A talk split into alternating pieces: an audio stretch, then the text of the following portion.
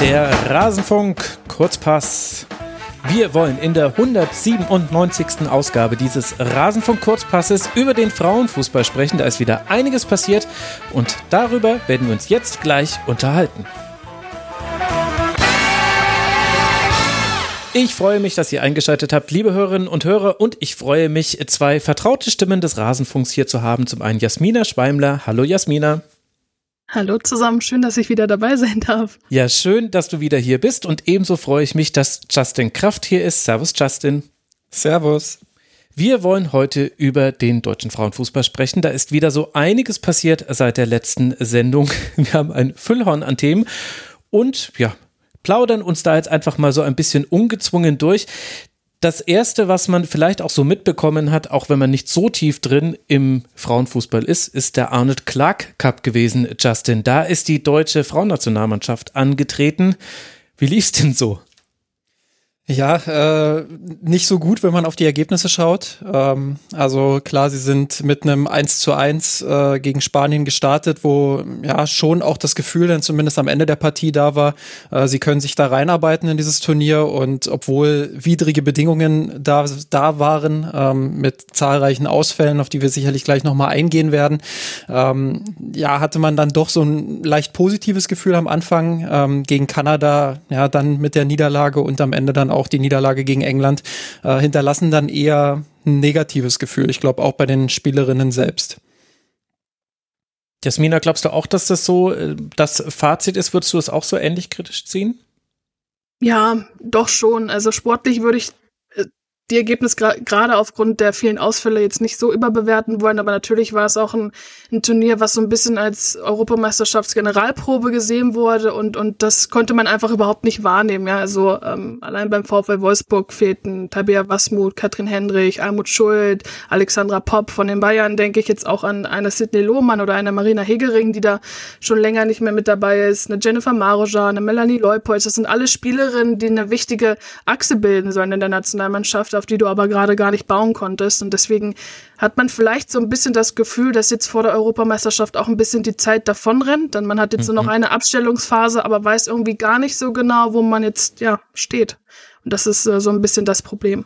Ja, genau. Und also glaube, Zeit ist vor allem der Faktor. Ne? Also im Sommer ist halt die Europameisterschaft. Ähm, ich habe letzte Woche mit Lina Magul telefoniert, die mir auch gesagt hat, ähm, das ist eigentlich das größte Problem, dass man jetzt nicht die Zeit hat, sich einzuspielen, während andere Nationen schon eine relativ klare Startelf haben, beziehungsweise äh, so die ersten 13, 14 Spielerinnen schon relativ klar sind, wird bei Deutschland ja in den letzten Monaten auch nicht nur beim Arnold Clark Cup wegen der Ausfälle, sondern auch schon zuvor relativ viel rotiert und da ist es natürlich mhm. dann auch schwer, einen Rhythmus zu finden und ähm, ich glaube, das hat sich jetzt durch die ganzen Ausfälle beim Arnold Clark Cup dann nochmal verschärft.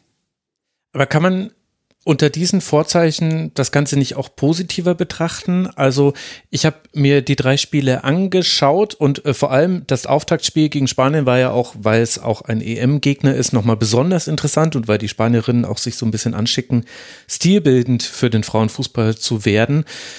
Da habe ich ehrlich gesagt Schlimmeres erwartet und fand, dass die Nationalmannschaft der Frauen trotz der vielen Ausfälle, ich glaube am Ende waren es ja zwölf oder 14 Spielerinnen, die aus unterschiedlichsten Gründen nicht teilnehmen konnten.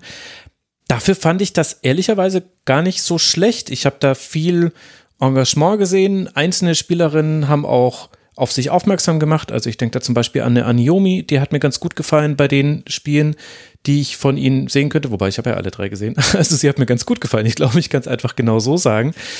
Es war halt offensiv vielleicht jetzt nicht das Feuerwerk schlechthin, aber also ich fand es ehrlicherweise, zumindest im, gegen Spanien und gegen Kanada mit Abstrichen, England war dann schon deutlich unterlegen beim 1 zu 3, auch wenn es ein wunderschöner Freistoß von Lina Magul war da zum Ausgleich.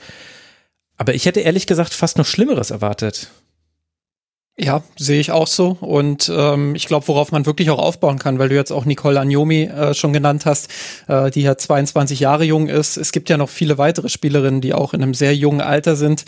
Ähm, Julia Gewinn beispielsweise, Selina Cerci, die sich jetzt leider schwer verletzt hat und damit wahrscheinlich auch für die Europameisterschaft ähm, raus sein wird. Ähm, aber auch Clara Bühl von, von den Bayern, Lena Oberdorf. Äh, da sind viele junge Spielerinnen dabei, die, die das Potenzial haben, auch mittel- und langfristig gesehen über die Europameisterschaft Europameisterschaft hinaus, ähm, da wirklich auch was anzustoßen und wo man sicherlich auch sagen kann, hey, dieser Arnold Clark Cup ähm, hat dahingehend vielleicht auch mal was Positives äh, bewirkt, wenn man diese Spielerinnen dann, dann auch regelmäßig sehen konnte. Ja, stimme ich auch zu. Also ich bin auch der Meinung, dass Deutschland auch gerade die Kadertiefe hat, um gute Ergebnisse ähm, ja, zu erbringen, egal wer da auf dem Platz steht. Aber wie ich schon angesprochen habe, ich, ich habe mir immer so ein bisschen gewünscht, dass vielleicht von Frau Voss-Tecklenburg so ein bisschen eine Achse erkennbar ist an Spielerinnen, mhm. wo drumherum gebaut wird. Und das fehlt mir einfach ein bisschen. Und deswegen, ja, ähm, muss man dann abwarten, äh, wie der Plan letztlich aussieht. Aber trotzdem bin ich der Meinung, hat Deutschland immer noch, egal wer ausfällt, ähm, mindestens zwei, drei Spielerinnen dahinter, die äh, die gleiche Qualität aufbieten können. Und genau das ist ja, ist ja auch der Punkt mit der Achse. Thema Zeit, Thema Einspielen, das, was ja äh, Lina Magul auch meint. Ähm, ist ja nicht nur durch die Ausfälle schwierig, sondern es war ja auch vorher schon so, dass das viel rotiert wurde, dass man immer das Gefühl hatte, Voss Tecklenburg sucht so ein bisschen ähm, ja nach der Identität mhm. des Teams, aber eben auch nach der Achse. Ähm, welche Spielerinnen sollen jetzt der Kern sein? Worum baue ich diese, dieses Team eben auch auf? Ähm, das war so mein Gefühl, dass man da lange auf der Suche war und jetzt rennt die Zeit natürlich ähm, auch ein bisschen weg. Ähm, ich habe Lina Magul auch gefragt, wie es wie es denn ist, ob es jetzt nur an den Ausfällen lag oder ob es auch andere Gründe gibt. Äh, sie war da schon sehr selbstkritisch und hat auch gesagt, ähm, ja, auch wenn der Kader jetzt nicht optimal aufgestellt war und da viele unerfahrene Spielerinnen auch mit dabei waren, ähm, die vielleicht auch noch nicht so dieses Selbstbewusstsein haben wie gestandenere, ähm, ist sie trotzdem auch unzufrieden damit, wie das abgelaufen ist, äh, weil sie sich schon auch von sich selbst, aber auch von, von dem gesamten Team ein bisschen mehr erhofft hatte. Ähm, einfach auch ein bisschen, bisschen mehr auch auf, auf Augenhöhe mit den, mit den Nationen eben agieren zu können. Ähm, sie hat mir auch gesagt, dass die Organisation des Turniers leider nicht so, nicht so gut war, wie man sich das vielleicht auch gewünscht hätte dort. Ähm, damit meinte sie vor allem auch die Trainingsbedingungen, wo sie dann meinte, auf einem tiefen Acker, wo sie teilweise trainieren mussten mit viel Löchern auf dem Platz, das macht es dann auch nochmal schwer. Das hört sich immer an, ja, als wäre das eine Ausrede, aber es ist ja so, wenn du, wenn du ein zusammengewürfeltes Team bist und dann hast du solche Trainingsbedingungen ähm, plus noch ja die die Reisen, ähm, dann äh, ist es schwer, einen Rhythmus zu finden und wirklich auch Freude aufkommen zu lassen. Das ist ja auch wichtig für so ein Team, dass man Freude daran hat, äh, gemeinsam zu trainieren und, und sich kennenzulernen vielleicht auch. Und das ist auf so einem tiefen Acker dann, dann natürlich relativ schwer. Ist nicht vielleicht eines der Hauptprobleme der deutschen Frauennationalmannschaft, dass man keine spielerische Identität hat, die sich von eben solchen Achsenspielerinnen löst? Das war ein Gedanke, den ich hatte. Und da, ist aber auch Martina Voss-Tecklenburg wirklich in einer undankbaren Aufgabe, denn du hast in den Qualifikationsspielen oft Spiele, die sportlich nicht das beste Muster sind, weil man sie in der Regel klar gewinnen muss gegen einen klar unterlegenen Gegner. Und jetzt haben wir eben hier den Arnold Clark Cup und wir sprechen ja nun deshalb ehrlicherweise so ausführlich darüber, weil eben die Gegnerinnen sehr interessant waren. Du hast den, die Olympiasiegerin aus Kanada, du hast England, den EM-Gastgeber und du hast eben Spanien, den Gruppengegner. Deswegen hat man da so genau hingeguckt. Deswegen sollte es auch eine Standortbestimmung sein. Aber Jasmina, was, was soll Martina Voss-Tecklenburg machen, wenn dann ausgerechnet in diesen wichtigen Spielen so viele Spielerinnen fehlen und ist dann nicht vielleicht das darüber hängende Problem, dass die deutsche Nationalmannschaft im Grunde seit mehreren Jahren eigentlich gar keine eigene spielerische Identität hat, die sie so wirklich unterscheidbar macht, auch zu anderen Nationalmannschaften? Das ist tatsächlich eine gute Frage, aber ich bin trotzdem der Meinung, dass es eine Achse braucht, auf die du aufbaust.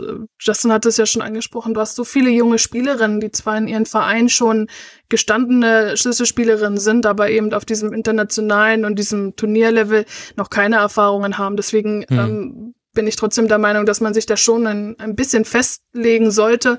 Ähm, aber ja, es ist tatsächlich eine sehr undankbare Situation für Frost, Frost Aber ich weiß nicht, ähm, wie siehst du denn das, Justin?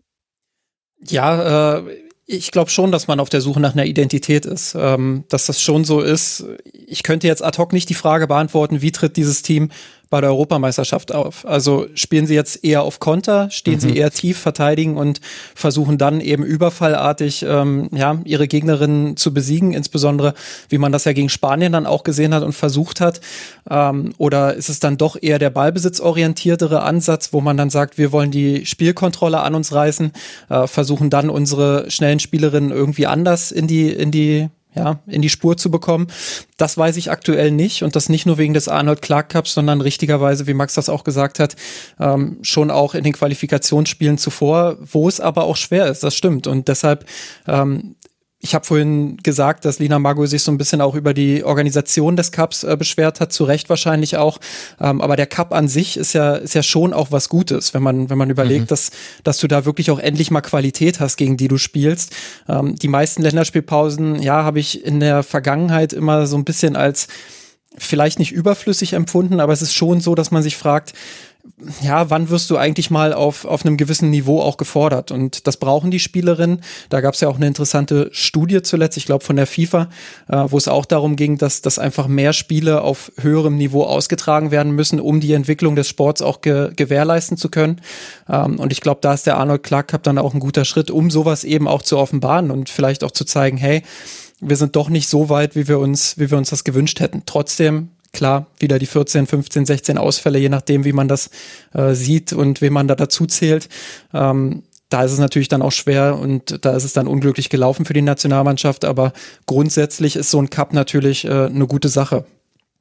Ja, gab ja auch begleitend dazu noch andere, der berühmte Algarve Cup, der wird ja auch den Hörerinnen und Hörern sicherlich ein Begriff sein. Also das haben einige Nationen dann dazu genutzt, sich eben direkt auf Augenhöhe zu miteinander zu messen. Ja, ich meine, es ist mit Blick auf die Frauen-EM sehr spannend. Dänemark, Spanien und Finnland werden da die Gruppengegner sein für die Deutschen. Ehrlicherweise, inzwischen kann ich mir alles vorstellen. Ich war seltsamerweise vor dem Arnold Clark Cup pessimistischer, was die deutschen Chancen in dieser schweren Gruppe anging, fand aber, dass man das den Umständen entsprechend dann so gut gemacht hat, dann doch, also vielleicht mit Ausnahme des England-Spiels, da war man dann schon deutlich unterlegen. Aber die anderen beiden haben mir ganz gut gefallen und viele Dinge, die ich zu kritisieren hätte, waren eben auch sehr einfach erklärbar durch die besonderen Umstände und können vielleicht noch behoben werden. Also zum Beispiel gegen Spanien hatte man wirklich einige vielversprechende Konter. Es gab ja auch große Chancen. Ich glaube, allein an eine von Clara Bö kann ich mich erinnern, die schon relativ deutlich war da waren zum Teil die Kontergelegenheiten auch schlecht ausgespielt. Und das kann man kritisieren und das ist richtig. Genauso richtig ist aber auch, ja, auch für sowas braucht es halt Automatismen, die schwer zu finden sind, wenn man eben im Grunde in dieser Formation zum allerersten Mal zusammenspielt. Also, ja, ich bin fast ein bisschen optimistischer jetzt für die EM geworden. Ich weiß aber nicht, ob ich mir das vielleicht schön male, weil ich so pessimistisch in dieses Turnier reingegangen bin es kommt halt auch abseits des Platzes viel mit. Ja, ich würde fast sagen, dass die deutsche Mannschaft vielleicht ein bisschen mehr unter Druck steht als andere Länder, die dort antreten, die natürlich in den letzten Jahren aufgeholt haben. Deutschland geht da mit einem nicht so guten letzten Turniererlebnis rein. Und äh, ja, äh, wird trotzdem immer als Favorit gehandelt. Das sind sie vielleicht jetzt nicht, aber zum Beispiel, ich hatte mich für Elfenmagazin auch mal mit Alex Popp unterhalten, die meinte, ein Turniersieg, ein Europameisterschaftssieg würde auch der Wahrnehmung des deutschen Frauenfußballs sehr gut tun. Und deswegen glaube ich, ähm, muss man vielleicht auch aufpassen, dass es nicht noch, noch Kopfsache wird. Absolut. Und äh, das, das ist auch so, so ähnlich, äh, wie, wie Lina Magui mir das gesagt hatte, äh, dass, dass man vielleicht auch was Positives daraus schöpfen kann, dass man jetzt eben doch nicht zu den Favoritinnen zählt, also zu den absoluten Top-Favoritinnen, äh, weil man ja durchaus auch gesehen hat, na, da fehlt schon noch ein bisschen was, ähm, auch schon vor dem Arnold Clark Cup. Ähm, und das kann für die, für die Psyche der Spielerinnen natürlich auch gut sein, ähm, ja, wenn man äh, vielleicht dann nicht den allerhöchsten Erwartungsdruck hat. Klar, der Anspruch an sich selbst ist immer groß und, und sie wollen natürlich bei der Europameisterschaft auch maximal erfolgreich sein, sprich auch den Titel gewinnen. Ähm, das ist der Selbstanspruch. Aber ähm, ja, ich glaube, das, das kann auch helfen, wenn man vorher äh, vielleicht nicht die allergrößte Erwartungshaltung von außen auch hat. Mhm. Wisst ihr, was ich mir gerade gedacht habe? Diese Diskussion hätte ich so gerne rund um diese Spiele im Hauptprogramm von ARD und ZDF gesehen und mir nicht irgendwie in der Mediathek, also bei der ARD war es ja katastrophal, da hast du ja nicht mal mit dem Stichwort Spanien oder Deutschland-Spanien dieses Spiel finden können. Das war fürchterlich. Die ZDF hat es wenigstens in ihrem, das ZDF hat es wenigstens in seiner Mediathek auf die Startseite gezogen zum Zeitpunkt des Spieles. Aber genau diese Diskussion, die hätte ich mir eigentlich ganz gerne im Fernsehen gewünscht, finde ich ein bisschen schade, dass man die jetzt im Rasenfunk führen muss. Aber so ist es eben im Frauenfußball. Es muss allerdings immer weiter thematisiert werden. Dann lass doch mal noch auf nationale Wettbewerbe blicken und weg von der Nationalmannschaft. Da hatten wir, Jasmina, unter anderem den DFB-Pokal mit einem Viertelfinale, das jetzt nicht so wirklich viele Überraschungen und vor allem sehr deutliche Spiele bereithielt. Jena verliert 1 zu 9 gegen den FC Bayern, Wolfsburg gewinnt 7 zu 0 gegen den SC Sand und Henstedt-Ulzburg verliert 0 zu 7 gegen Turbine Potsdam. Das einzig enge Spiel, und das war aber dann wirklich eng, war zwischen der SGS Essen und Leverkusen. Das konnten die Leverkusenerinnen mit 2 zu 1 nach Verlängerung gewinnen, was uns jetzt dann ein interessantes Halbfinale beschert. Was ist denn deiner Meinung nach zu sagen zu der, zum Viertelfinale und vielleicht auch zur Halbfinalauslosung im DFB-Pokal? Ja, Viertelfinale hätte ich jetzt wahrscheinlich die Ergebnisse auch so getippt. Vielleicht ist nicht immer so in der Höhe, aber das ist doch, doch glaube ich, ähm, mhm. alles so zu erwarten gewesen. Ja, Halbfinale, ich sage immer, der Pokalfluch bleibt bestehen, denn ähm, ich habe das letztens erst rausgesucht. Seit, seit 2017 treffen Wolfsburg und Bayern immer im äh, K.O.-Duell im DFB-Pokal aufeinander. Und da, da, da war es nur einmal das Finale 2018. Ansonsten war es immer ein vorweggenommenes Finale. Jetzt ist es wieder der Fall. Ähm, die Wolfsburgerinnen haben bisher jedes Pokalduell gegen die Bayern gewonnen sind natürlich als siebenfacher Seriensieger die Mannschaft, die es zu schlagen gilt. Also es ist wirklich eine unfassbar beeindruckende Serie. Siebenmal in Folge den DFB-Pokal gewonnen, achtmal insgesamt.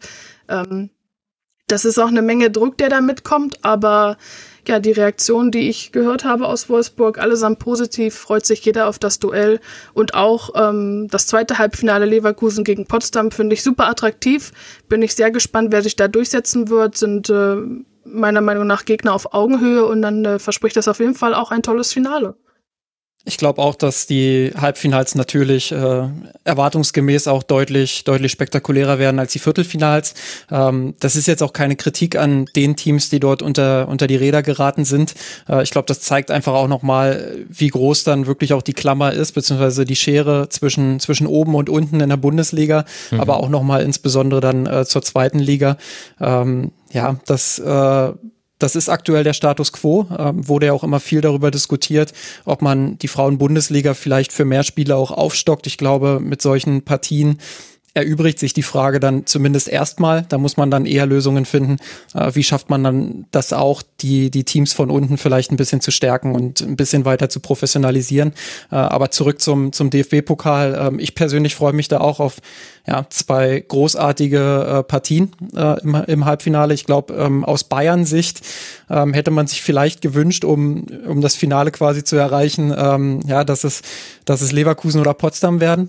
Jasmina hat ja vielleicht? die, die, Ganz, also bei der Bilanz ja, der Bayern sehr wahrscheinlich, Wolfsburg finde ich sehr also. wahrscheinlich, ja, klar. Aber äh, auch da, ich glaube, die Bayern haben in den letzten Monaten und Jahren durchaus auch an Selbstvertrauen gewonnen. Mhm. Ähm, wenn man Wolfsburg spielen muss, und das muss man im DFB-Pokal, wenn man gewinnen will, äh, das ist eine Phrase, aber es ist ja halt so, Jasmina hat es gesagt, äh, sieben, sieben Mal oder so den, den Pokal hintereinander gewonnen, ähm, dann fragt man sich schon, wo will man sie lieber spielen? In Wolfsburg schon mal nicht. Im Finale, ja, vielleicht, wäre schon, wär schon was, aber ja, da ist halt auch dieser Faktor mit dabei, dass, dass Wolfsburg sehr abgezockt ist, sehr erfahren ist, viel Finalerfahrung auch mitbringt. Ähm, ist vielleicht dann auch noch mal ein bisschen schwieriger, als sie dann letztendlich zu Hause zu spielen. Und wenn sie das packen wollen, äh, dann packen sie es vielleicht daheim ähm, am Campus. Und ja, deshalb glaube ich schon, dass es für Bayern vielleicht sogar eine gute Konstellation ist, dass es so gekommen ist. Ähm, ja, auf das andere Spiel freue ich mich aber auch. Leverkusen gegen Potsdam, zwei mhm. Teams, die die wirklich auch technisch sehr gut sind. Äh, Gerade Potsdam in dieser Saison offensiv sehr, sehr stark. Äh, kann mir gut vorstellen, dass Potsdam das ins Finale schafft. Und ja, das, das wäre doch auf jeden Fall ein super Finale, Potsdam gegen Wolfsburg oder Bayern.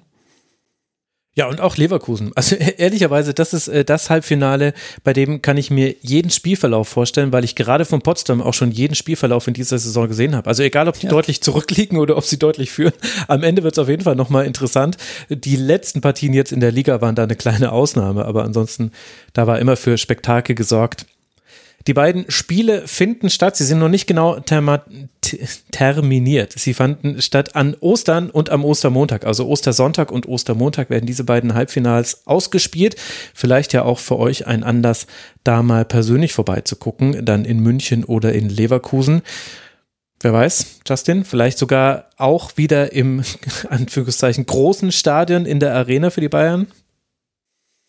Ähm, ja, äh, ich würde es mal offen lassen. Ich, ich glaube es ehrlich gesagt noch nicht. Ich glaube, ähm, dass die Entscheidung jetzt in der Champions League auch ähm, vor allem damit zusammenhing, was heißt vor allem, aber dass das sicherlich ein Faktor war, ähm, ja, mit dem, mit dem VAR, mhm. ähm, dass da einfach die Technik dann, dann auch vorhanden ist. Ich glaube, das hat schon im Hinterkopf auch eine Rolle gespielt. Ich glaube, es wird jetzt viel davon abhängen, wie dieses Champions League-Spiel in der Allianz Arena dann auch abläuft. Ähm, das, äh, wenn das ein Riesenerfolg wird, ähm, dann glaube ich, wird man das sehr, sehr oft sehen. Äh, wenn es jetzt eher in die Hose geht äh, und, und man sagt, ja, war nicht so, wie wir uns das erhofft haben, dann, dann wird man vielleicht doch eher länger Pause machen. Wobei meine persönliche Meinung ist, man sollte da dranbleiben und sollte das regelmäßig tun. Ähm, auch so ein, so ein Pokalspiel gegen Wolfsburg wäre eine gute Angelegenheit oder eine gute, äh, ein guter Anlass. So, jetzt habe ich es. Ähm, das, das zu tun. Ähm, ja, weil weil es einfach die beiden Top-Teams sind. Man, man rechnet da dann vielleicht nicht mit dem äh, Publikum von 20, 25, 30.000 ZuschauerInnen. Aber ich glaube schon, dass das ein guter Schritt wäre, auch das mal einfach zu wagen und, und sich zu trauen. Und ähm, ja, ich hoffe, dass sie da jetzt dann danach auch dranbleiben. Also das ist dann die nächste Partie im Viertelfinale der Champions League Bayern gegen PSG am 22. März wird eben in der Arena stattfinden. Jasmina, welche Bedeutung gibst du diesem ja erstmal vor allem symbolischen Akt, dass man die Frauenspiele in den großen Stadien ausspielen lässt, so wie man es im Ausland ja jetzt eigentlich regelmäßig sieht? Ja, ganz, ganz wichtig. Wenn man sieht, dass äh, Barcelona das Camp Nou gegen Real Madrid ausverkauft, dann war es äh, unbedingt äh, zwingend notwendig, dass auch Deutschland da endlich mal nachzieht. Ähm, die Diskussion gab es ja auch schon vor Corona bei Bayern und Wolfsburg mal in den großen Arenen zu mhm. spielen. Mhm.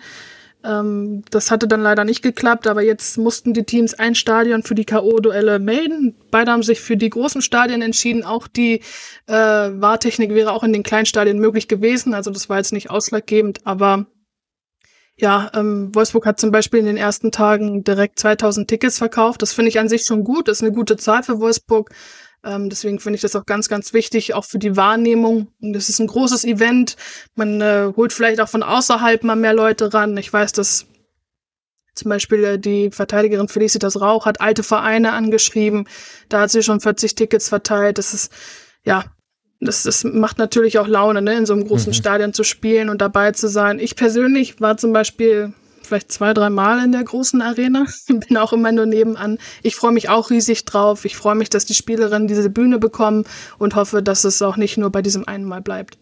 Ja, die Spielerinnen selbst sind natürlich auch total begeistert davon und das auch zu Recht. Ähm, insbesondere, äh, wenn dann auch noch so, so Spielerinnen dabei sind, wie eben Magul, die ja auch Bayern-Fan als Kind war. Äh, das klingt immer ein bisschen kitschig, aber äh, die sich dann natürlich auch total darauf freut, in diesem Stadion dann auch zu spielen, wo sie, wo sie halt Vorbilder hat kicken sehen.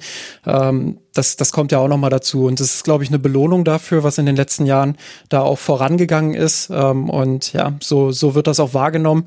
Äh, wie gesagt, ich hoffe einfach, dass, dass das jetzt nur der Startschuss in Anführungsstrichen ist hm. äh, und, und ja, da auch dran geblieben wird, weil äh, die, die Clubs selbst, also die, die Frauenabteilungen selbst können das von sich aus nicht leisten, dass diese Stadien dann auch äh, wirklich gefüllt werden. Da brauchen sie die Unterstützung der Clubs, äh, sie brauchen auch die Unterstützung äh, des Verbands natürlich und ähm, ja, da, da muss man einfach nachhaltig dranbleiben, schauen, wie kriegen wir vielleicht eine ähnliche Entwicklung hin wie in England oder Spanien. Das wird von heute auf morgen nicht so funktionieren, wie es dort funktioniert, aber ja, man muss die Schritte einleiten und muss dann eben auch nachhaltig dranbleiben. Ja, und auch Geld in die Hand nehmen. Ich glaube, das ist ein Aspekt, den sollte man nicht kleinreden. Also nicht nur der Betrieb eines äh, Stadions, egal ob in Wolfsburg beim Spiel gegen Arsenal oder eben jetzt in München beim Spiel gegen PSG. Der Betrieb eines Stadions kostet Geld. Und es kann aber vielleicht auch Geld kosten, erstmal für ein Publikum zu sorgen. Also Juventus Turin hat seine Champions League Spiele bisher immer im großen Stadion ausgeführt. Da gab es auch viele Freikarten, nach dem, was ich gelesen habe. Und dementsprechend waren dann da aber auch 20.000 Menschen und haben da für eine gute Stimmung gesorgt. Auch dafür, finde ich, muss dann der Verein bereit sein. Also ich bin, ich halte das für einen sehr überfälligen Schritt. Ich glaube, mich auch zu erinnern, dass das auch äh, ziemlich deutlich von Bianca Rech auch angesprochen wurde, rund um das Bundesligaspiel zwischen Bayern und Wolfsburg. Ich konnte es nicht live sehen, weil ich quasi im Stadion war, aber sie hat es, glaube ich, bei Magenta Sport gesagt, dass man das durchaus jetzt mal sich wünschen würde. Und es gab ja auch schon ein paar andere leicht kritische Anmerkungen, also nach dem Motto, wir freuen uns sehr, dass euch das jetzt dann auch mal wert ist, dass wir ins große Stadion dürfen. Aber ich finde, da darf man da muss man dann auch irgendwie nicht falsche Erwartungen wecken. Es kostet, glaube ich, Geld, den Frauenfußball erstmal eine ähnliche Aufmerksamkeit zu verschaffen wie dem Männerfußball. Und das sollte es aber halt einem Verein auch wert sein, weil der Frauenfußball eine gesellschaftliche Funktion erfüllt. Absolut. Also Wolfsburg verkauft seine Tickets zum Beispiel zum Einheitspreis von 5 Euro. Kein T Ticket kostet mehr, kein Ticket kostet weniger. Das finde ich ist schon mal eine super Aktion, dass man da auch entgegenkommt. Ähm, und ansonsten habe ich persönlich gesehen, es wird auch viel Werbung geschaltet unter dem Motto The Next Brexit Fragezeichen. Äh, wenn du am Wolfsburger Bahnhof na, na, aussteigst, na, wenn du am Wolfsburger Bahnhof aussteigst, hast du direkt ein großes Plakat, was äh, dich begrüßt mit dem Slogan und mit Werbung für das Spiel. Es fahren Linienbusse rum, die mit damit bedruckt sind. Also es wird schon was gemacht.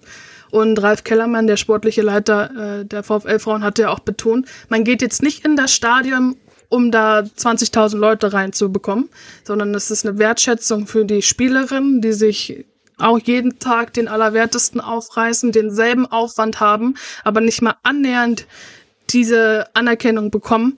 Und ähm, deswegen finde ich, das ist ein super Zeichen. Ähm, ist ja jetzt auch nicht das erste Mal in Wolfsburg. Wolfsburg hat auch äh, zur Premiere damals schon mhm. Champions League gegen Stimmt. Arsenal Stimmt. in der mhm. Volkswagen Arena gespielt. Da war ich auch als Fan dabei und einmal in der Champions League gegen Turbine Potsdam. Das waren auch so 8000 Fans. Das war auch eine, eine tolle Kulisse. Also es muss, müssen jetzt gar nicht äh, 30.000 Leute sein, sondern 8000 haben da auch ordentlich Stimmung gemacht. Man muss natürlich dann auch, ähm, weil Max gerade auch zu Recht natürlich den finanziellen Aspekt mit, mit angesprochen hat, muss man natürlich auch schauen, ähm, dass man da auch die Leute hat, die den Mut in Anführungsstrichen haben. Ich sage bewusst Anführungsstriche, ähm, weil ja, wenn man ins Ausland guckt, dann sieht man eben, dass es funktionieren kann, wenn man das richtig anpackt und äh, dass dann eben auch was zurückkommt.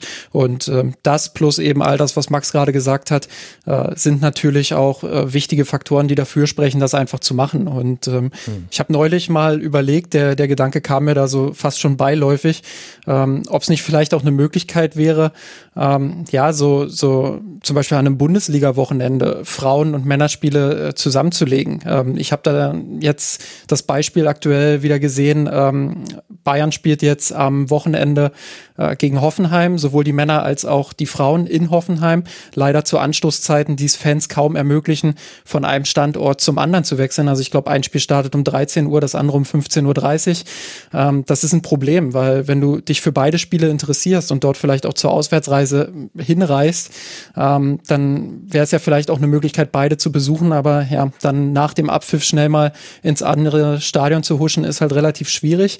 Ähm, ich könnte mir vorstellen, dass es eine Lösung ist, dass man vielleicht sagt, ja, dann lass doch beide einfach in einem Stadion spielen und ähm, dann hast du vielleicht in Anführungsstrichen diesen, diesen Vorband-Charakter. Ähm, hm. Keine Ahnung, ob das vielleicht bei einigen despektierlich ankommen würde. Äh, Lina Magul war eigentlich relativ offen für den, für den Vorschlag, den ich ihr auch mal unterbreitet hatte.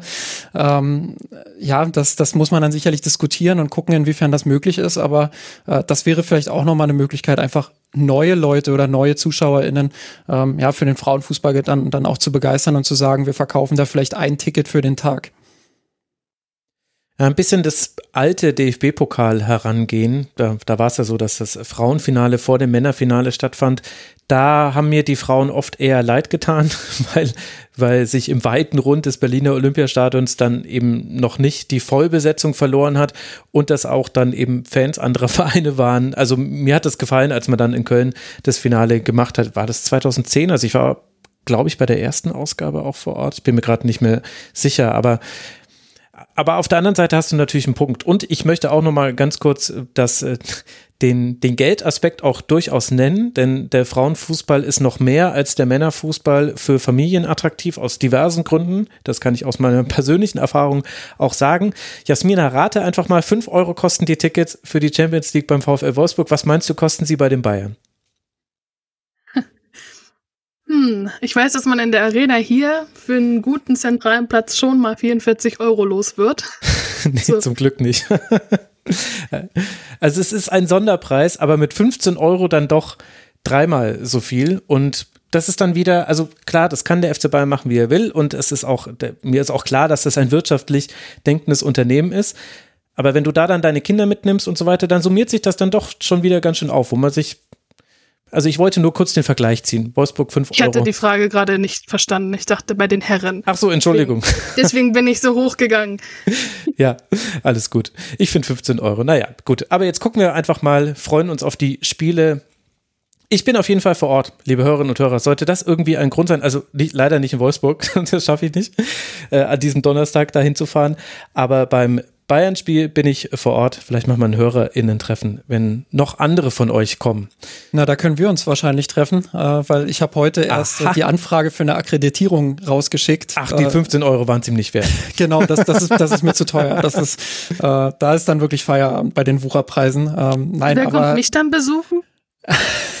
Gute Frage. Ja, dann beim, beim also Allianz Arena Spiel gegen Wolfsburg im Pokal, oder? Ja, sehr gut. Ah, Oster, Ostersonntag oder Ostermontag. Ich freue mich schon. Ja, dann lass doch noch an der Stelle ein bisschen über die Bundesliga sprechen. Da ist ja auch durchaus so einiges passiert. Unter anderem gab es da ein Fallrückzieher-Treffen von Assey. Äh, Justin, also ich wette mit dir, wenn, wenn der im Männerfußball passiert wäre, dann wäre auf den Social Media Accounts vom FC Bayern nichts anders gelaufen als dieses Tor von wahrscheinlich dann Robert Lewandowski in tausend Einstellungen mit tausend Videos. Und naja, gut, ich will mich nicht schon wieder aufregen. Sie haben auf jeden Fall gewonnen gegen den 1. FC Köln und es gab ein wunder wunderschönes Fallrückziehertor von Assey, aber war ja nicht das einzige Ergebnis dieses Wochenendes. Justin, wie schätzt du gerade die Situation ein? Wie haben dir die aktuellen Spiele gefallen? Was glaubst du ist wichtig zu wissen zur Bundesliga? Ähm, ja, ich glaube, dass wir äh, an der Tabellenspitze jetzt langsam erleben, dass sich das herauskristallisiert, dass es dann doch wieder auf einen Zweikampf zwischen Wolfsburg und, und Bayern hinausläuft. Das ist jetzt nicht großartig überraschend. Ähm, würde auch noch nicht ausschließen, dass Frankfurt oder Hoffenheim da vielleicht noch mal rankommen, wenn die Champions League jetzt losgeht. Das haben wir in der mhm. Hinrunde gesehen, dass die Bayern und Wolfsburg ähm, da schon auch den ein oder anderen Punkt dann haben liegen lassen, weil die Belastung einfach dann noch mal eine andere ist. Gerade in diesem Jahr äh, müssen sich da auch die Topspielerinnen erstmal drauf einstellen. Ähm, aber ich glaube schon, dass es am Ende wieder auf die beiden hinauslaufen wird, weil sie einfach mehr Erfahrung haben, mehr Qualität dann vielleicht auch nochmal haben. Ähm, aber dahinter einfach unfassbar spannend. Also Frankfurt, äh, Hoffenheim und auch Potsdam, die sich da äh, fast schon im Dunstkreis so ein bisschen bewegen. Also äh, Hoffenheim und Frankfurt mit 31 Punkten, äh, wo Frankfurt jetzt mit 3 zu 2 das direkte Duell für sich entschieden hat, in einem, in einem sehr souveränen Auftritt, wie ich finde, und dahinter eben die Potsdamerin, die mit 30 Punkten lauern und auch noch, ähm, ja, gute Karten haben, da dran zu bleiben und vielleicht sogar die Überraschung zu schaffen. Also das ist äh, schon eine Konstellation, die mir sehr zusagt und die ich sehr spannend finde. Ähm, andererseits hat sich an diesem Spieltag jetzt der Abstiegskampf so ein bisschen vorentschieden. Äh, Werder Bremen, die, die ein 1 zu 1 bei Leverkusen geholt haben, ähm, damit jetzt mhm. äh, zwölf Punkte haben und dahinter dann äh, Jena, die deutlich gegen den SC Sand verloren haben mit 1 zu 4, glaube ich. Ähm, ja, wo, wo jetzt äh, beide mit fünf Punkten eben auf den Abstiegsplätzen stehen. Also sieben Punkte Rückstand, das äh, wird bei dem restlichen Spielplan relativ schwierig aufzuholen. Da ist, glaube ich, eine Vorentscheidung gefallen. Jasmina, wie schätzt du die aktuelle Situation ein? Glaubst du auch, dass da noch andere Mannschaften noch mal rankommen können an Bayern und Wolfsburg, wenn die Champions League wieder startet? Ja, absolut. Das war ja auch ein, ein Faktor zu Beginn der Saison, warum ja vielleicht paar Punkte liegen gelassen worden, ähm, einfach weil es diese Dreifachbelastung gab und ähm, dass die Mannschaften, die keine Champions League spielen, halt auch gut ausnutzen konnten. Also Bayer Leverkusen hat gegen Wolfsburg 1-1 gespielt und äh, in Hoffenheim hat Wolfsburg verloren. Das war alles direkt nach ähm, internationalen Matches und deswegen mhm. so spannend war die, die Liga schon lange nicht mehr. Ähm, ich bin zwar der Meinung, dass das ein bisschen der Gruppenphase, wie gesagt, zu schulden ist, aber ähm, es macht natürlich auch einfach Spaß für den neutralen Zuschauer, ja. Also dieser dritte Champions League Platz, der hat da auch noch mal ordentlich was bewegt, weil es halt auch um was geht und deswegen ähm, bin ich auch sehr gespannt. Ich, ich mag auch gar nicht vorweg sagen, wer sich diesen dritten Platz letztlich holt, weil ich es allen zutraue. Hoffenheim, mhm. Frankfurt, Potsdam, Leverkusen. Ja, okay, Leverkusen ist, ist schon abgeschrieben fast mit 21 Punkten. Da mag ich mich jetzt nicht zu weit aus dem Fenster lehnen. Obwohl ich auch da der Meinung bin, dass die eine tolle Mannschaft haben. Möchte das gar nicht so sehr ausschließen, aber neun Punkte aufholen, das ist dann doch hm. Habe ich mir, ich habe gerade gedacht, sie wären näher dran, aber ja. Ähm, Waren sie auch lange, haben jetzt ein bisschen abreißen lassen im Winter. Ja, dann. tatsächlich. Ich dachte gerade, sie wären näher dran, aber äh, zwischen Potsdam, Frankfurt und Hoffenheim mag ich mich nicht nicht festlegen, weil da traue ich es einfach jeder Mannschaft zu. Und ja, wenn man nach unten blickt, das überrascht mich jetzt gar nicht so sehr. Ich glaube, ich hatte mh, hm, bei meinem letzten äh, Besuch hier im Rasenfunk auch gesagt, Köln ist nicht der typische Aufsteiger diese Saison. Die hatten schon äh, in der zweiten Liga eine überdurchschnittlich starke Mannschaft, haben sich auch nochmal noch mehr Erfahrungen dazugeholt. Deswegen bin ich auch nicht überrascht, dass sie sich schon ja weitestgehend gerettet haben mit 16 Punkten. Das hätten vielleicht viele denen gar nicht so zugetraut, aber ich finde das toll zu sehen. Und ähm, na, Jena war mir auch klar, dass die es leider schwer haben werden. Die haben auch eine relativ junge Mannschaft, ich glaube auch im Durchschnitt 21 Jahre. Ähm, und das ist natürlich dann auch ein Sprung, was das Niveau mhm. angeht, von der zweiten in die ersten Liga. Das ähm, ja, ist vielleicht fast gar nicht machbar. Beim SC Sand hat es sich ein bisschen angedeutet die letzten Jahre. Da waren immer wieder äh, Spielzeiten dabei, wo sie wirklich ums Überleben gekämpft haben in der Liga und sich immer noch retten konnten. Jetzt ähm, bin ich fast der Meinung, haben sie schon zu viel liegen lassen, als dass sie das noch aufholen könnten.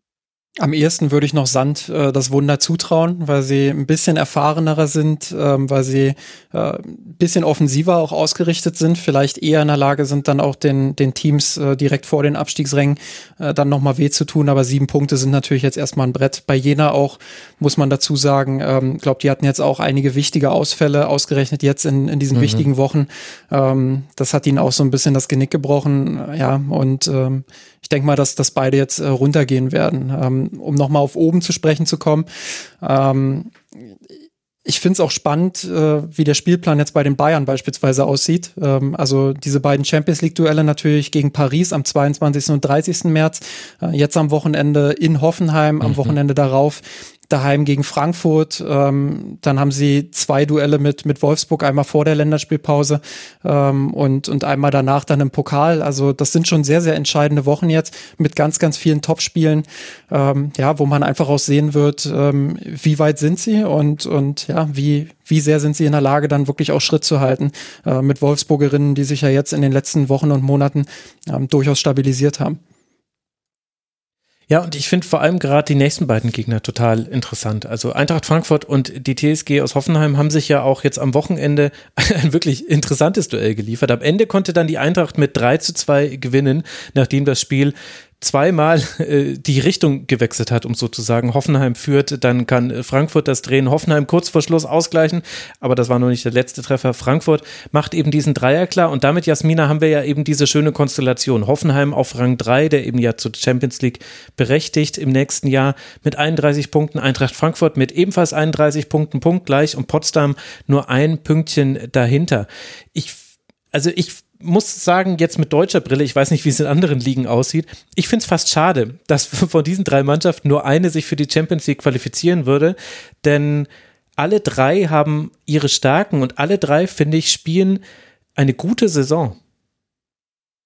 Ja, absolut, stimme ich dir voll zu. Und ähm, Hoffenheim hat ja jetzt auch schon in der Champions League viele überrascht. Also da sind sie ja auch mhm. sehr, sehr gut aufgetreten. Ähm, Eintracht Frankfurt würde ich fast sagen, kommt jetzt die Zeit, dass sie den Anspruch auch haben müssen, international zu spielen, denn man sieht das ja auch am Beispiel von äh, Torwart, äh, Torfrau Merle Froms, die jetzt zum VfL wechselt und gesagt hat, sie möchte international spielen. Ja. Sowas merken, sowas merken die Spielerinnen halt. Und Potsdam finde ich super, ist äh, ein eigenständiger Frauenfußballverein, ist leider heutzutage noch total rar, dass die so weit oben stehen. Das freut mich einfach immens, weil es ja auch immer heißt, dass eigenständige Frauenvereine ja nicht mehr lange bestehen können. Ich finde, dass sie ein tolles Beispiel sind, dass es doch geht. Ähm, ich würde es allen gönnen. Also ich, ich bin ja sowieso immer dafür, dass die Deutschen eh gewinnen auf internationaler Bühne. Da bin ich ein bisschen altbacken vielleicht. Aber ja, ähm, wie gesagt, ich, ich bin einfach froh, dass die Liga spannender ist, hm. dass äh, nicht mehr alles so vorausschaubar ist, wie es vielleicht in den vergangenen Jahren noch war und dass man immer noch so einen Moment hat, wo man sich sagt, wow, damit habe ich jetzt gar nicht gerechnet. Denn das, ähm, ja, das gibt irgendwie so, ne, noch, noch mal so diesen gewissen Kick, würde ich fast sagen. Bei Potsdam kommt ja jetzt auch noch dazu, ähm, leider ähm, leider aus Sicht, weil, weil ich halt auch lange in Potsdam gelebt habe, ähm, dass viele Verträge jetzt äh, 2022 im Sommer auslaufen. Hm. Ähm, ja, da, da droht äh, wirklich ein, ein, großer Wegbruch auch von, von Schlüsselspielerinnen wie eben Selina Cerci, äh, Melissa Kössler, ähm, die, die da in der Offensive wirklich äh, großartig spielen, aber auch viele andere Spielerinnen, die, die zum Stammpersonal zählen und ja, dazu beitragen, dass Potsdam dieses Jahr so erfolgreich ist. Ich hoffe, ähm, dass, dass Potsdam da vielleicht mit der einen oder anderen Spielerin noch verlängern kann, dass der Umbruch nicht allzu groß wird.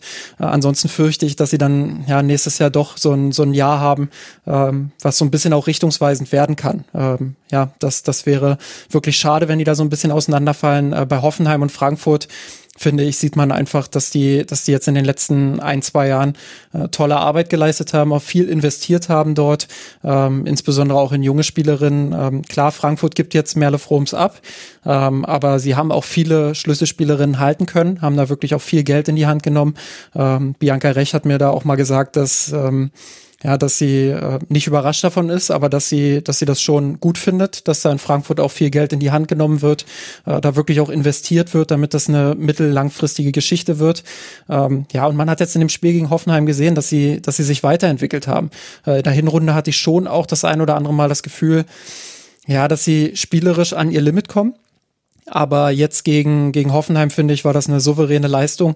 Ähm, klar, dieses unglückliche Eigentor da ähm, direkt in der Anfangsphase, aber wie sie dann einfach weitergespielt haben, äh, wirklich auch kontrolliert Fußball gespielt haben, mit viel Ballbesitz auch. Ähm, das, das hat man ja in der Vergangenheit nicht immer von ihnen gesehen. Und ich finde gerade auch äh, im Mittelfeld und, der, in, und in der Offensive sind sie technisch hervorragend besetzt. Ähm, ja, Anjomi hast du ja vorhin schon genannt beispielsweise, aber auch eine Laura Freigang, mhm. ähm, die, die wirklich tollen Fußball da auch zeigen und wo man sieht, da entwickelt sich was und das macht wirklich auch Spaß, denen zuzusehen. Laura Freigang, auch, auch so Top Instagram-Game. Sorry.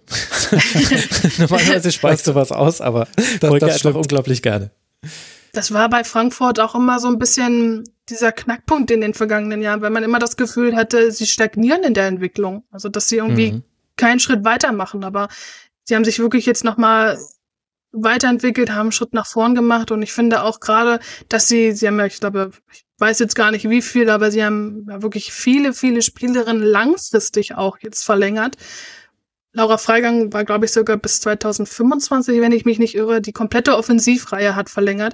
Mhm. Und ich finde, das drückt auch einfach viel aus in den heutigen Zeiten, ja, weil wir ja. auch immer davon sprechen, dass so viele Spielerinnen ins Ausland gehen und nicht in der Liga bleiben wollen das spricht ganz klar eine andere Sprache. Deswegen finde ich das auch super. Das ist ein total spannendes Projekt in Frankfurt. Ähm, ich bin mir fast sicher, dass sie Abbildesummen für Anjomi und Dorsun, die haben ja jetzt auch Sarah Dorsun aus ihrem Vertrag mhm. in Wolfsburg rausgekauft, dass das nicht möglich gewesen wäre ohne Fusion mit der Eintracht. Ähm, und deswegen äh, finde ich, ist es auch wirklich ganz offensichtlich, dass da etwas getan wird und ähm, ja, sie noch lange nicht am Ende ihrer Entwicklung sind. Hab gerade parallel nochmal ähm, den Kader von Frankfurt aufgerufen. Äh, Nüskin bis 2024, Anjomi bis 2024, Freigang bis 25, Martinez auch bis, bis 24, äh, Praschnika bis, bis 25. Also da ist schon wirklich auch vieles langfristig ähm, angelegt. Äh, Laura Feiersinger, die, die bis äh, 2024 da ist. Also das, das ist schon gut und das tut der Bundesliga auch gut, dass es dann vielleicht jetzt nicht kurzfristig, aber mittel- und langfristig dann noch mehr Teams gibt als, als Wolfsburg und Bayern, die da an der Spitze wirklich auch mithalten können und, und die äh, diese Liga einfach so spannend machen, wie wir das jetzt gerade auch erleben. Und trotzdem glaube ich, sollten wir an der Stelle dann aber noch über ein paar Transfers sprechen, die passiert sind. Also Sarah Dawson hast du gerade schon angesprochen. Jasmina, das fand ich sehr interessant zu sehen. Ich glaube auch, dass sie sehr gut zu Wolfsburg, äh, zu Frankfurt, Entschuldigung, passen könnte. Und gleichzeitig haben wir jetzt aber auch schon so einen, einen der vielleicht zwei Blockbuster-Transfers einfach mal so nebenher erwähnt. Es gab zwei große Neuigkeiten beim VfL Wolfsburg bezogen auf die Torhüterposition. Die erste war, Almut Schuld hört nach dieser Saison beim VfL auf. Wie es für sie weitergeht, das ist zumindest mir noch nicht bekannt. Ich weiß nicht, Jasmina, du bist ja viel tiefer drin. Weißt du, wird sie wechseln? Beendet sie ihre Karriere? Weißt du da mehr? Sie möchte auf jeden Fall weiter spielen, aber es ist noch nichts unterschrieben, deswegen werde ich da auch nichts. Aha, also du weißt schon mehr, aber du willst es noch nicht Nein, sagen. Nein, also ich weiß nicht, wo sie hinwechselt, aber ich okay. möchte da jetzt auch gar nicht so ja, ja, spekulieren. Ne? Nee, nee, das, das sollst du auch nicht machen. Aber ich fand eben, äh, und das würde mich da deine Einschätzung jetzt nochmal interessieren, also nicht nur diese Meldung war groß, sondern auch das mit Merle Froms, die vielleicht beste deutsche Torhüterin nach oder mit Almut Schuld dann wieder zum VfL wechselt, fand ich, also das war ein richtiger Statement-Transfer, meiner Meinung nach. Also für mich kam der jetzt gar nicht so überraschend. Ähm, also für mich ist Merle Frums ganz klar die beste deutsche Torhüterin. Ähm, auch vor Almut Schuld, sie ist nicht umsonst die Nummer eins, äh, auch in der DFB 11. Und ähm, man darf halt auch nicht vergessen, es ist eine Rückkehr für Merle Froms an alte Wir Wirkungsstätte. Sie ist 30 Kilometer von Wolfsburg entfernt geboren, hat hier schon äh, jahrelang gespielt, ähm, musste damals, na, musste nicht, aber sie ist damals gewechselt, ähm, weil an Schuld kein Vorbeikommen gab, es kein Vorbeikommen gab, hat sich dann in Freiburg ja zur festen Größe gespielt, hat dann den nächsten Schritt gewagt äh, nach Frankfurt, ist dort auch zur Nummer eins äh, im, in der Nationalmannschaft gereift und mhm. ähm, wechselt jetzt zurück nach Wolfsburg als Nummer eins. Also es schließt sich sogar fast ein kleiner Kreis für sie, würde ich sagen. Ähm, ich freue mich sehr auf Merle Froms. Ich weiß noch, ich war bei ihrer nach ihrem Abschiedsspiel damals in der Mixed Zone, da hat sie noch ganz bitterlich geweint, weil sie jetzt aus Wolfsburg weggeht und jetzt kommt sie zurück und ähm, ich bin immer noch da. ja, ja, das ist doch schön. Schließt sich auch für euch in eurer Beziehung ein Kreis. Also, Nein, um, aber ähm, ja. ich finde es auch ganz klar, ist ein, das ist ein Statement, aber ich, ich sage auch, wenn du Almut Schuld in etwa mit der gleichen Qualität ersetzen willst oder musst, dann hast du in Deutschland nur eine Alternative und die heißt Merle Frums. Mhm. Und ähm, sie hatte eine Ausstiegsklausel, von der sie Gebrauch gemacht hat.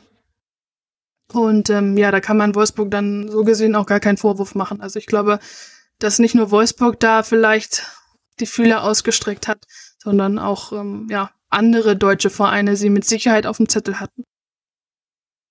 Ich glaube, davon kann man ausgehen.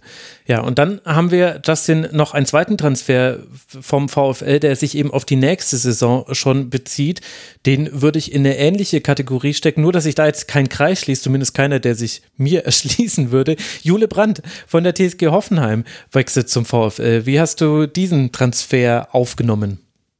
Ja, ich glaube, ähm, Statement-Transfer trifft es auch hier ganz gut. Ähm, kam ja, kam ja, ja, vielleicht nicht komplett überraschend die Nachricht, aber schon so ein bisschen aus dem Nichts, ohne dass jetzt vorher die ganz großen Gerüchte da waren. Aber gut, das ist äh, im Frauenfußball aufgrund der Medienpräsenz äh, vielleicht auch nochmal eine andere Nummer als, als woanders. Ähm, aber rein sportlich, ähm, eins der größten Talente in ihrer Altersklasse, äh, nicht nur in Deutschland, sondern auch international. Ähm, ja, die, die wird Fra äh, Frankfurt hätte ich jetzt fast gesagt, die wird Wolfsburg ähm, sehr, sehr gut tun, glaube ich. Äh, wird da frischen Wind auch in die Offensive bringen. Ähm, ja, und, und ist ein absolutes Statement, gar keine Frage. Ähm, glaube, dass, ähm, dass, dass Bayern jetzt vielleicht beispielsweise, um jetzt mal einen Konkurrenten aus Deutschland zu nennen, ähm, unabhängig davon, ob sie jetzt wirklich eine Chance gehabt hätten, äh, da dazwischen zu grätschen, äh, glaube ich, dass sie einfach ähm, in der Offensive bei sich genügend Talente sehen und genügend mhm. ähm, Spielerinnen von einer gewissen Grundqualität auch haben, ähm, wo sie jetzt vielleicht gesagt haben, okay, ähm, da haben wir vielleicht andere Baustellen, als, als da jetzt mit reinzugehen, aber trotzdem ist es ein absolutes Statement. Äh, Brandt hätte ja auch sagen können, ich gehe nach England oder äh, gehe nach Spanien ähm, und, und alle hätten gesagt, ja, verstehe ich total. Ähm, jetzt bleibt sie in der Bundesliga, geht zum VfL Wolfsburg und, und verstärkt ähm, ja, das vielleicht beste aktuelle deutsche Team. Jasmina, was glaubst du, wird Jule Brandt zum VfL bringen? Eine unglaubliche Dynamik in der Offensive.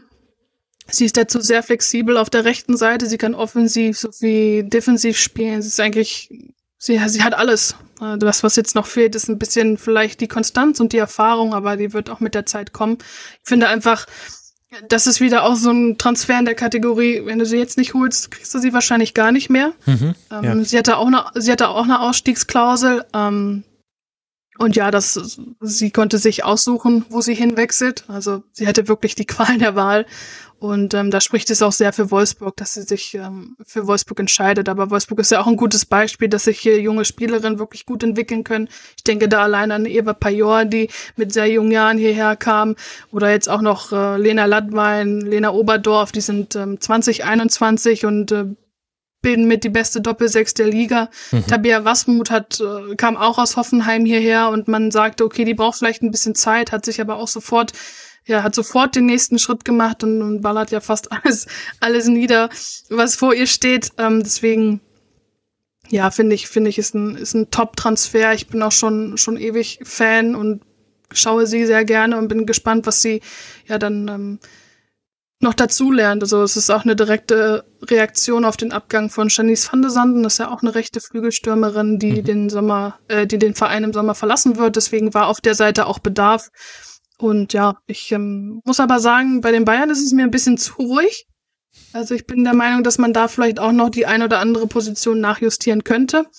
Ähm, deswegen bin ich gespannt, ähm, wem Bayern da vielleicht noch aus dem Hut zaubert. Ich weiß von nix. Also weiß ich wirklich nicht. Ähm, da, da bin ich äh, aktuell auch überhaupt nicht informiert, ob's, ob's, also es wird sicherlich Pläne geben, keine Frage. Ähm, insbesondere ja jetzt, weil Marina Hegering auch äh, mhm. bekannt gegeben hat, dass sie äh, die Bayern verlässt. Das ist ja so eine ähnliche Frage, die du vorhin bei, bei Almut Schuld tatsächlich gestellt hast. Hegering hatte ja zuletzt ähm, viel mit Verletzungen auch zu tun. Ähm, bin ich gespannt. Ähm, ich hoffe nicht, dass es so ist, sondern dass sie ihre Karriere weiter fortführt, ähm, dann an anderer Stelle. Ähm, aber ist ja im Moment auch noch nicht beantwortet, außer ich habe jetzt in den letzten Tagen irgendwas verpasst, aber nee, ich habe auch ja. nichts gehört. Deswegen äh, hoffe ich natürlich, dass sie, dass sie weitermachen kann und auch will, ähm, weil es einfach eine, eine großartige Fußballerin ist. Und ähm, ich finde, in dieser Saison sieht man auch, dass den Bayern genau dieser, dieser Spielertypus auch abgeht. Man hat ja mit Saki Kumagai ähm, eine Spielerin geholt, die, die auf der Sechs so ein bisschen groß geworden ist, ähm, die, die jetzt viel in der Innenverteidigung auch spielt, weil sie das auch gut kann, ähm, die aber nicht ganz so eingeschlagen ist wie eben Marina Hegering in der vergangenen Saison, ähm, wo ich einfach gerade im Spielaufbau manchmal die Cleverness und die Ruhe von, von Hegering ähm, schon auch vermisse. Und ähm, ja, da bin ich gespannt. Ich glaube, äh, gerade im Defensivbereich äh, müssen die Bayern schon schauen, dass sie, dass sie da vielleicht noch die eine oder andere Spielerin holen. Mhm. Ja, das wäre jetzt auch so meine Einschätzung zum FC Bayern gewesen. Aber da musste man nur die letzten Spiele sehen, da war das recht eindeutig. Also ich glaube, man kann sich jetzt auf sehr spannende Wochen im Frauenfußball freuen. Da sowohl in der Bundesliga, habt ihr ja schon erwähnt, als auch dann im DFB-Pokal, da stehen einige interessante Sachen an. Und dann gibt es ja auch noch die eine Länderspielabstellung. Gut, Müssen wir mal gucken, äh, wie, wie das dann wird, wer dann überhaupt zur Verfügung steht. Aber ich glaube, das wird jetzt ein interessanter Frühling, ein interessantes Frühjahr, wollte ich sagen, in, im Frauenfußball. Gibt es noch irgendetwas, über das wir noch sprechen müssen, eurer Meinung nach, oder haben wir die wichtigsten Themen alle abgehakt? Ich glaube. Gut, ich schweige. Bezeichnendes Schweigen. Schweigen ist bezeichnend, aber das ist ja schön. Dafür ist es ja, dann ist es mal wieder ein Kurzpass, Kurzpass. So soll es ja eigentlich auch sein.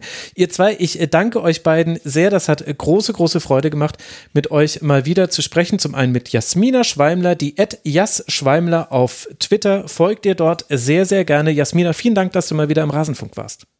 Ja, danke für die Einladung. Jederzeit gerne. Ja, das wird sich noch häufig wiederholen, wenn es nach mir geht. Und herzlichen Dank auch an Justin Kraft. Ihr könnt ihn inzwischen fast überall im Internet lesen. Auf mir sein Rot ist immer noch so ein bisschen die Homebase.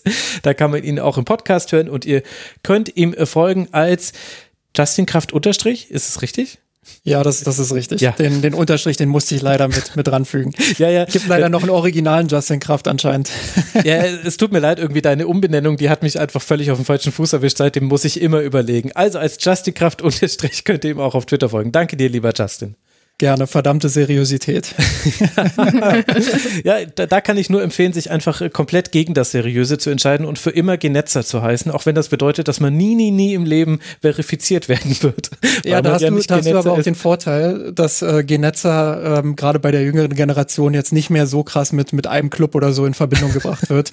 äh, da hätte ich mit Lahmsteiger schon, schon eine andere, äh, ja, ja, einen anderen Gegenwind. Das, das ist ein bisschen stimmt. frischer. Wobei, sag das mal den Leuten, die mir immer vorwerfen, ich wäre Gladbach-Ultra. Aber ist, jetzt, ist, jetzt, schon eine Weile nicht mehr vorgekommen. Und ich weiß natürlich, dass er nicht zu Twitter möchte. Ich habe ihn ja mal kennenlernen dürfen und habe ihn genau das gefragt. Äh, haben Sie eigentlich vor, mal irgendwann zu Twitter oder Instagram zu kommen? Dann könnte ich mich nämlich auch umbenennen. Also ich weiß nicht, wovon Sie reden. Ich so, okay, alles klar, hat sich erledigt. also, danke euch beiden und danke euch, lieben Hörerinnen und Hörern, für eure Aufmerksamkeit. Ihr könnt den Rasenfunk unterstützen. Unter rasenfunk.de slash supportersclub erfahrt ihr wie. Wir sind Werbe-, Paywall- und Sponsorenfrei und finanzieren uns ausschließlich über eure freiwillige finanzielle Unterstützung und davon bekommen dann auch unsere Gäste ein Honorar. Also vielen Dank an alle, die das schon getan haben und bitte tut es auch weiterhin. In diesem Sinne, bis bald hier mal wieder im Rasenfunk. Bleibt gesund, macht's gut, ihr alle. Ciao.